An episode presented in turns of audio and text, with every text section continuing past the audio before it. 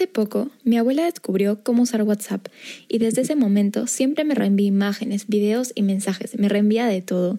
El otro día me envió una cadena que decía que si te comías un ajo no te podías contagiar de coronavirus. Le pregunté de dónde había sacado esa información y me respondió que una amiga suya le había enviado ese mensaje. Abuela, si me estás escuchando, no te creas todo lo que está en Internet, por favor.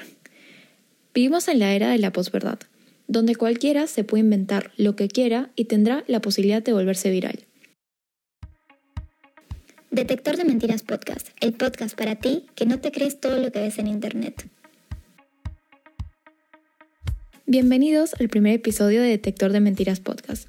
Mi nombre es Fiorella Vega, la creadora de este podcast, y estoy emocionada de estar aquí con ustedes. En este primer episodio introduciremos el concepto de posverdad y hablaremos sobre cómo detectar una noticia falsa. Algunos de ustedes quizá ya están familiarizados con el concepto de posverdad, pero para aquellos que nunca han tenido la oportunidad de acercarse a este término, se los explicaré. La posverdad hace referencia a la distorsión deliberada de un hecho o de una prueba objetiva.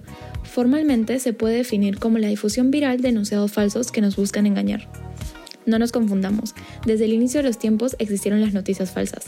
La diferencia es que ahora el proceso de circulación de información es mucho más rápido, por lo cual es mucho más fácil difundir este tipo de noticias. Con la aparición de las redes sociales y las nuevas tecnologías, cualquier persona puede propagar información falsa y fomentar la desinformación. Hoy en día, los periódicos tienen que competir con cuentas de Twitter, páginas de Facebook y páginas web que nadie conoce, pero que sin embargo aseguran tener noticias impactantes y verdaderas. Lo más sorprendente de todo esto es que la gente realmente les cree, y no solo eso, sino que también comparten esa información. Es muy común que ahora usemos las redes sociales como fuente principal de noticias.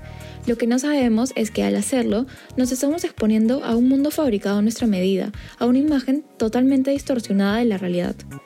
Esto se llama efecto burbuja, pues las redes sociales nos permiten ver lo que nosotros queremos ver, dándonos la posibilidad de rodearnos de personas que piensen como nosotros, aislándonos así de la realidad. Este efecto se potencia gracias a los algoritmos utilizados por las redes sociales, los cuales generan que nos aparezcan como sugerencias aquellos contenidos que fueron seleccionados en base a nuestros hábitos de búsqueda. Ahora sabes que no es coincidencia que tus redes sociales te aparezca justo eso que estabas buscando. Muy loco, ¿no? De esta manera desaparecen las noticias de interés general y se vuelven noticias de interés particular, pues se aseguran de hacerte llegar aquellas noticias que saben que te interesarán. Los humanos tenemos una tendencia biológica a creer en aquello que sea compatible con nuestras ideas. Esta tendencia se llama sesgo de confirmación, por lo cual buscamos páginas, diarios o perfiles de las redes sociales que coincidan con nuestras creencias, lo cual nos limita a obtener únicamente ciertos tipos de información. Nosotros tenemos el poder de combatir este efecto burbuja. Lo único que tenemos que hacer es abrir nuestra mente, rodearnos de gente que opine diferente, diversificar la información, revisar diferentes páginas y no siempre las mismas, además de verificar la información antes de compartirla.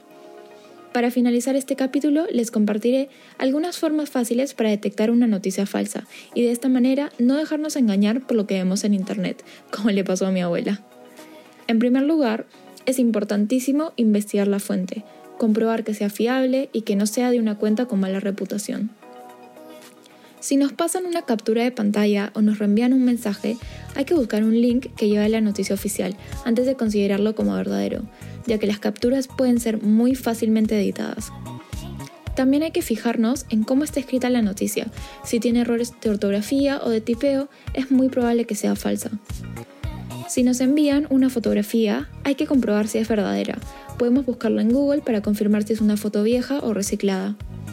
Otro punto importante es que si se trata de una noticia importante, es muy probable que existan otras fuentes donde se hable de esta. Si solo encontramos una fuente, es muy probable que sea falso.